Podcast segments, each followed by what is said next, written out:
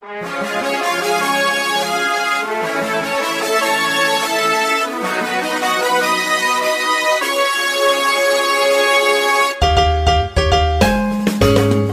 困难不用慌，快听娱乐济州帮。开车无聊不要慌，快听九八七娱乐济州帮。幽默搞笑又会有帮忙，尽在娱乐济州帮。娱乐生活哪家强？去九八七找娱乐济州帮啊！不是刘帮主啊。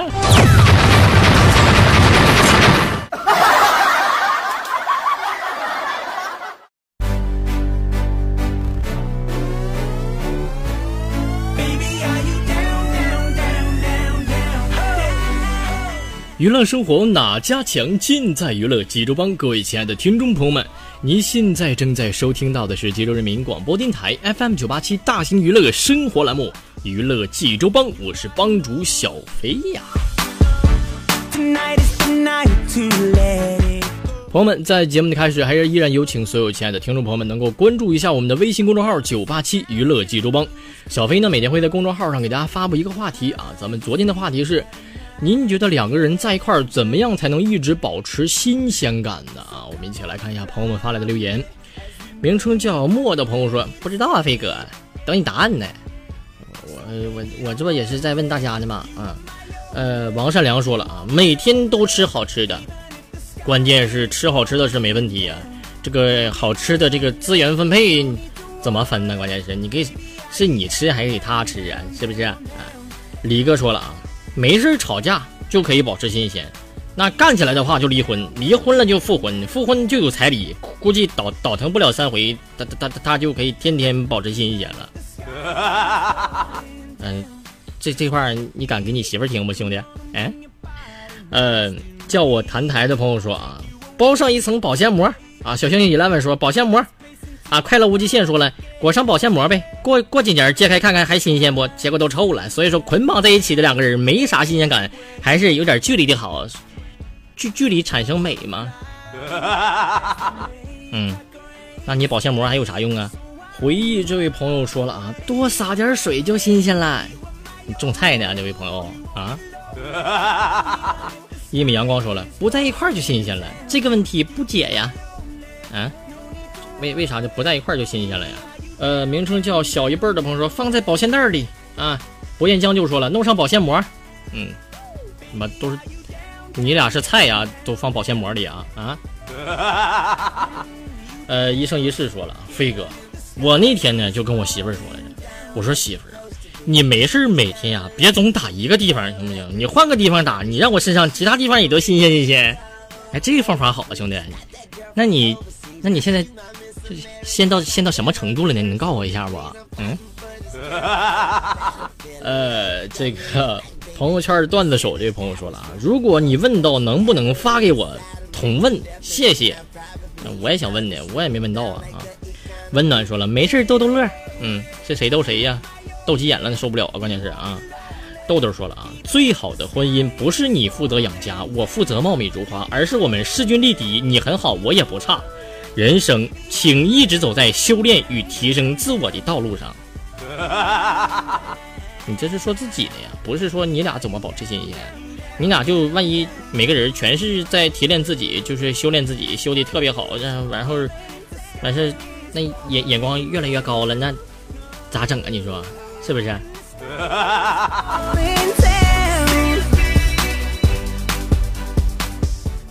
呃，好了，朋友们啊，那么以上呢就是很多朋友发来的这个比较好玩的留言，给大家这个说了一下啊。说两个人在一块儿如何才能保持新鲜感呢？其实朋友们啊，呃，首先我觉得是双方一定要对感情抱着一种非常真挚、非常真诚的一种态度啊，非常认真的态度来对待他。这是第一点，第二点呢，就是我们时不时的可以给自己的生活增加增加一点调味品，你比如说这个，时不时的给对方一个小惊喜啦，就给他做一顿饭啦，一块出去玩一圈啦，这是都是非常好的啊。这是我觉得是能够保持新鲜感的一个很好的一个这个方法。第三点呢，我觉得就是感情啊，一定要持之以恒，不要被外边的野花或者野草来诱惑啊。当然，我觉得现在这个。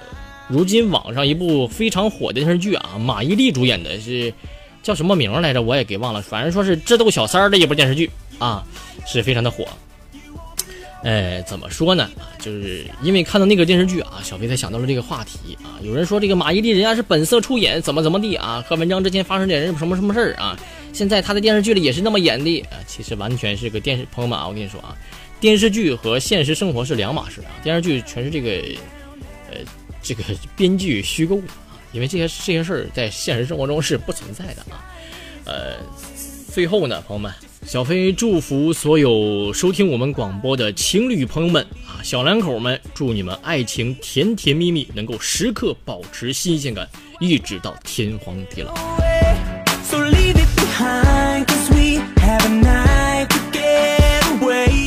好了，朋友们，那么昨天的话题呢，咱们就先聊到这儿。接下来说一下今天的话题吧，朋友们。今天的话题呢是您在吃火锅的时候最讨厌什么事儿呢？你比如说，这个我眼瞅眼巴巴的瞅着一片肉，在这等了半天就想吃了，结果刚一手就被你一筷子夹走了，这是我非常讨厌的一件事。朋友们，不知道您在吃火锅的时候最讨厌什么事儿呢？欢迎朋友们把答案发送到咱们的微信公众号九八七娱乐济州帮上面来。好了，朋友们，接下来进入咱们第一个笑话环节吧。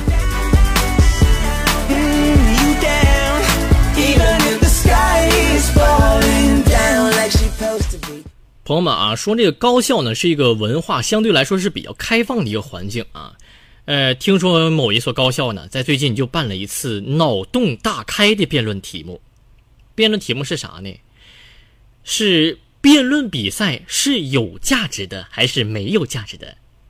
结果，辩论当天，反方辩手压压根儿就没没没来。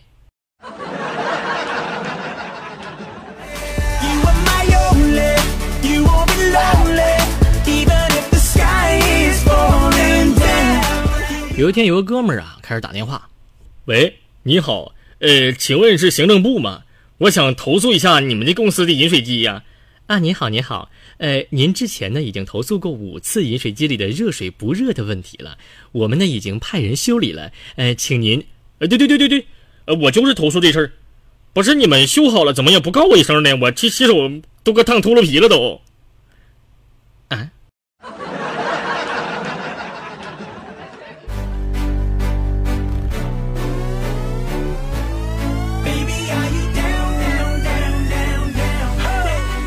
呀，朋友们呐，说这个已经过去二十多年了啊，我爸呢还是没有告诉我，其实我们家是亿万富翁的真相。就是看来呢，他以前不是为了磨练我的意志啊，是真的没钱呐。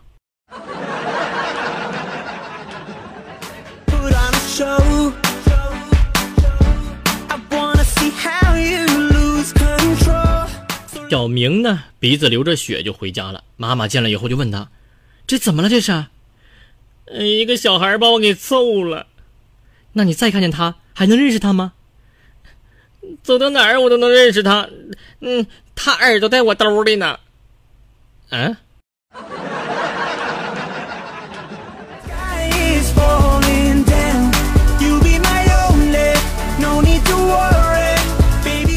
朋友们就是我每次听到，嗯，我说话就是这么直，你担待着点哈。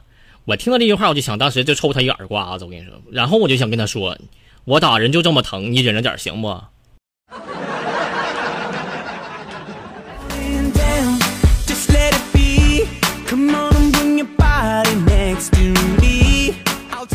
啊，说在初中的时候啊，这个我们化学老师呢是这么启发我们记金属活动活动这个顺序表的。其实原表是什么呢？朋友们是钾钙钠镁铝锌铁锡铅氢铜汞银铂金，对不对，朋友们？呃，由于这个词儿啊是太难背了，一点逻辑性都没有，于是呢，我就我我们老师呢就教给我们一个口诀，是什么呢？就是按照它的谐音，就是让我们记住。是，嫁给那美女，身体细千轻，总共一百斤。现在我们全班还倒背如流呢，朋友们。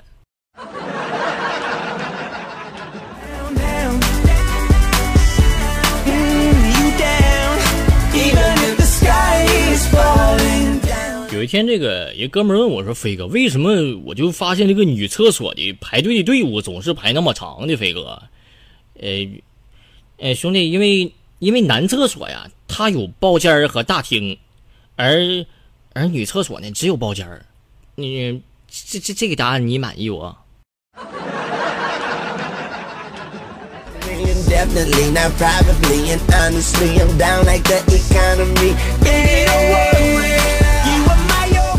有一天，在法庭上，法官就问了：“为什么你要欺骗那些相信你的人呢？” 嗯，因因为想要欺骗那些不相信我的人，根本办不到啊，法官先生。嗯。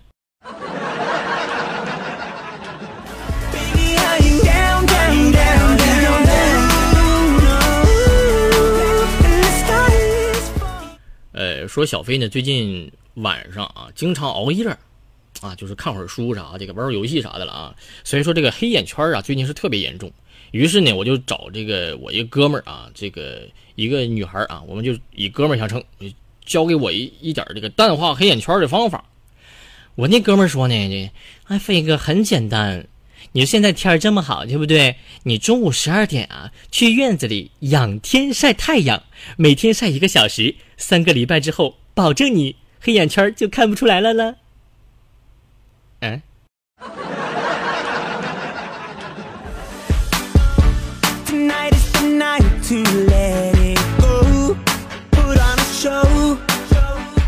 呃，说我媳妇儿呢，就经常管着我不让我喝酒，朋友们啊，就是，但是昨天晚上我实在是忍不住了啊，我哥们叫我去喝酒去了啊，喝到半夜呢，我就回家了啊，发现老婆已经睡了，我呢就尽量采用那种静音模式啊，蹑手蹑脚的就推开房门了。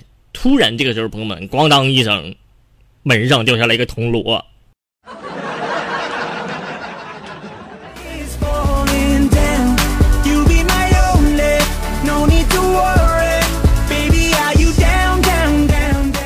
说一条小蛇呢，快冻僵了。这个时候呢，它被一个路过的农夫给救了。小蛇为了报恩，决定每天做一件好事。日复一日，年复一年，小蛇整整做了一千年的好事，他的行为感动了上天。于是，佛主下凡问他：“你有什么愿望吗？”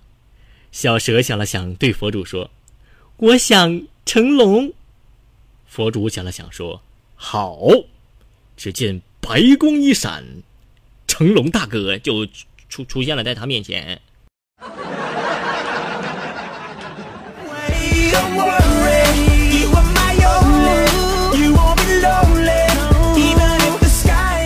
说，我一个不错的一个老弟啊，这个今年高考，我就问他，我说你报完志愿了吗？报完了呀。呃，你报哪儿啊？我报的清华大学。哎，我天呐，哥们儿，老弟啊，就你那两百多分成绩，你报清华能录取吗？哎，飞哥，别担心，反正别大学我也上不了，还不如报清华呢。别人如果问起来，我我还能说当初是为了报报清华才没被录取的。这也可以啊。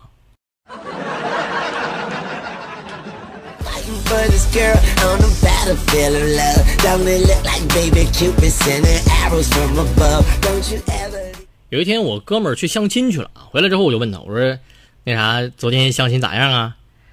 呃，刚一见面他就说我特别阳光，那就是有戏呗。呃，他说我太阳光了，然他得回家拿防晒霜，然后飞哥就没有然后了。嗯。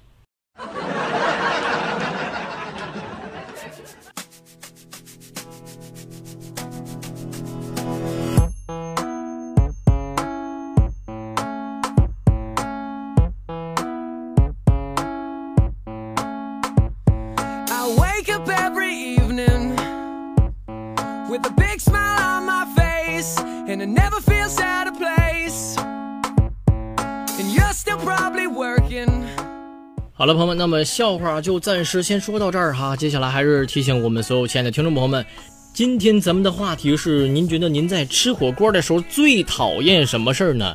欢迎朋友们把答案发送到我们的微信公众号“九八七娱乐济州帮”上面来。好了，朋友们，接下来进入咱们第二个小环节吧。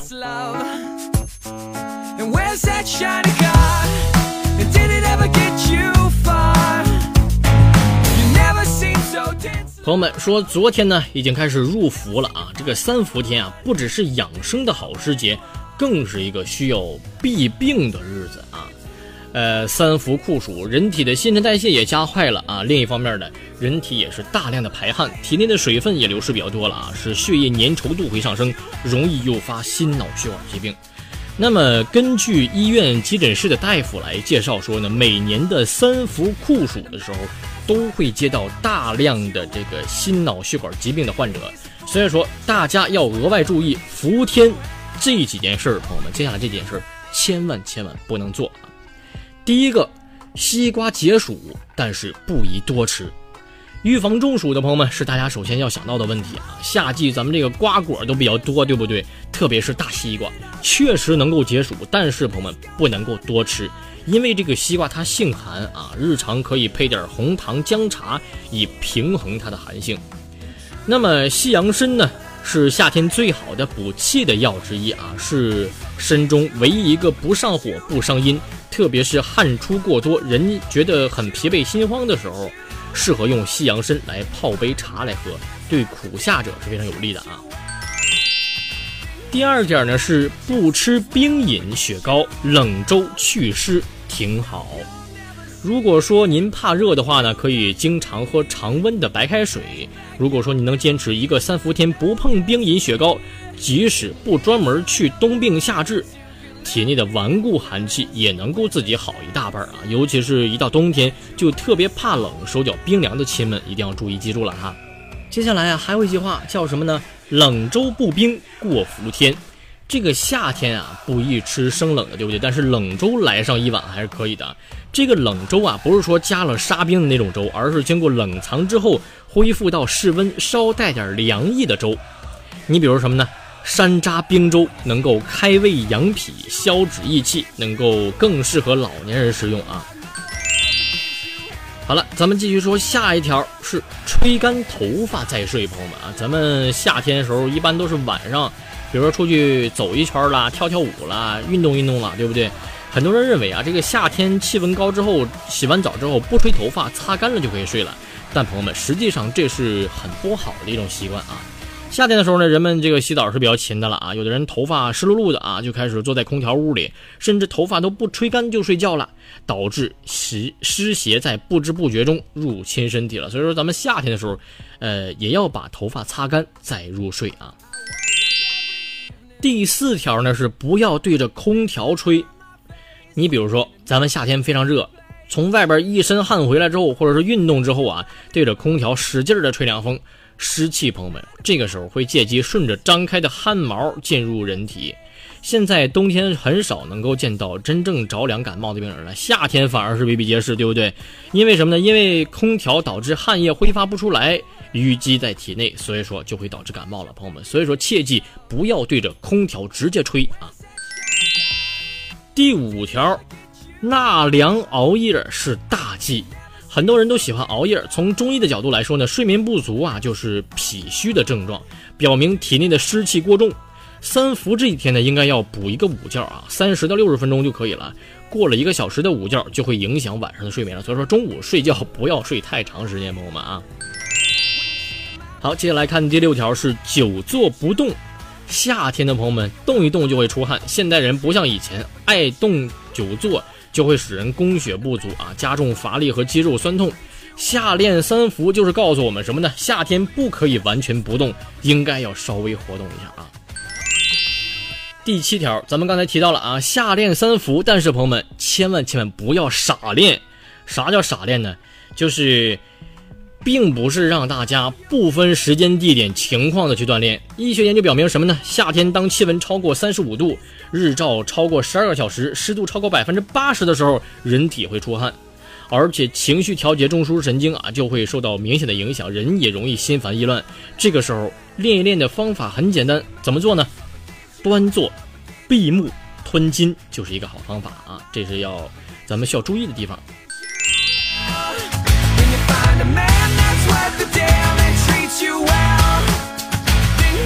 好了，朋友们，那么接下来再给大家介绍几天几点这个伏天要做的事儿啊，包括什么呢？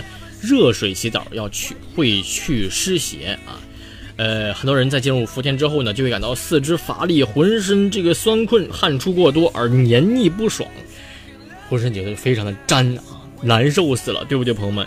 对付这些的啊，有一个好方法，那就是洗一个热水澡。呃，进入伏天之后呢，大部分人啊就会把洗热水澡这个习惯给排除了，就会用冷水来冲一下。其实朋友们啊，天气越热，湿邪就越重，热水洗澡就显得更加的有必要了。而且洗完之后，身体就会觉得神清气爽，并不会觉得出汗多难受了啊。下一条呢是咱们吃丝瓜能够赛过吃人参。说伏天呢，咱们吃丝瓜赛人参。这个时候是因为什么呢？因为丝瓜里含有人参所含的成分叫皂钱，这个东西啊非常适合伏天食用啊，解暑防燥。